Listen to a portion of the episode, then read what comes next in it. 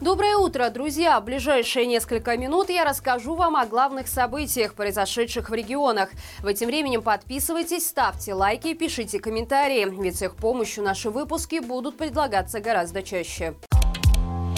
Правительство Польши предлагает заблокировать все погранпереходы с Белоруссией. Такое предложение вынес замминистра культуры страны в ответ на репрессии против поляков в нашей стране.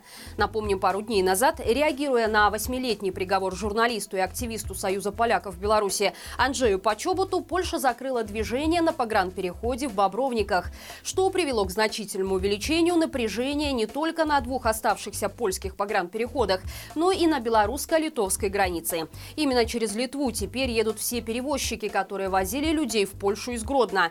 Интересно, что место в маршрутке теперь подорожало с 60 до 80 рублей. Значительно выросло и время переезда, но сворачивать бизнес никто не планирует. Мол, желающих все равно хватает. Тем временем стало известно, что на белорусско-литовском погранпереходе в Беняконях строят станцию дезинфекции транспорта. Как сообщает Лидский погранотряд, работы обещают закончить к лету, после чего там начнут оказывать платные бесплатную услугу, без которой автомобили не пропустят Беларусь.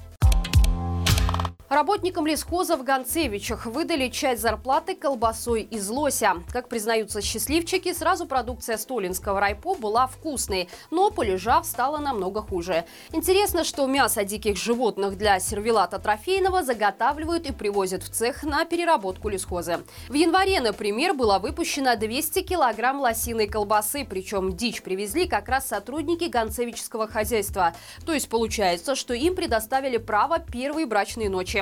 К слову, взять часть зарплаты колбасой, как неудивительно, можно было по желанию. Но учитывая, что в лесхозах Брестской области работникам начали массово сокращать рабочие дни, экономя таким образом на зарплатах, вполне возможно, что колбаса из дичи скоро станет постоянным блюдом на столах лесников. Тем более, что по закону для этого достаточно устного согласия сотрудника, получить которое труда не составляет.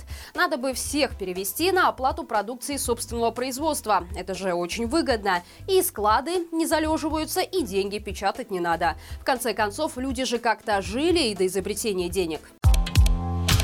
Для российских мобилизованных в учебном центре в Печах оборудовали огневой городок. Напомним, на днях стало известно, что военные РФ начали готовить в 72-м объединенном учебном центре Вооруженных сил Республики Беларусь.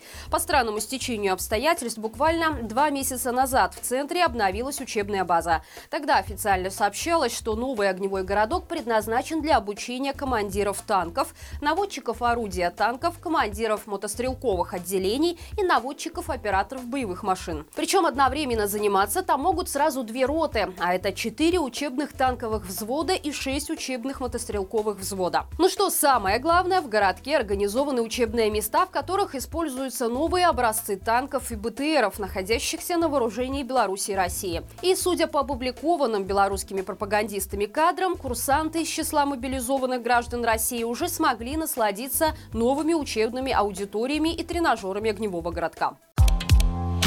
В Светлогорске прошли массовые задержания местных жителей. Известно, что под Хапун попало как минимум семь человек. Один из задержанных – Анатолий Измитрович, который до недавнего времени был активным участником предпринимательского движения. Он также известен как экоактивист в период строительства и пуска завода по производству беленой целлюлозы в Светлогорске. В последнее время мужчина работал на одном из предприятий автосервиса.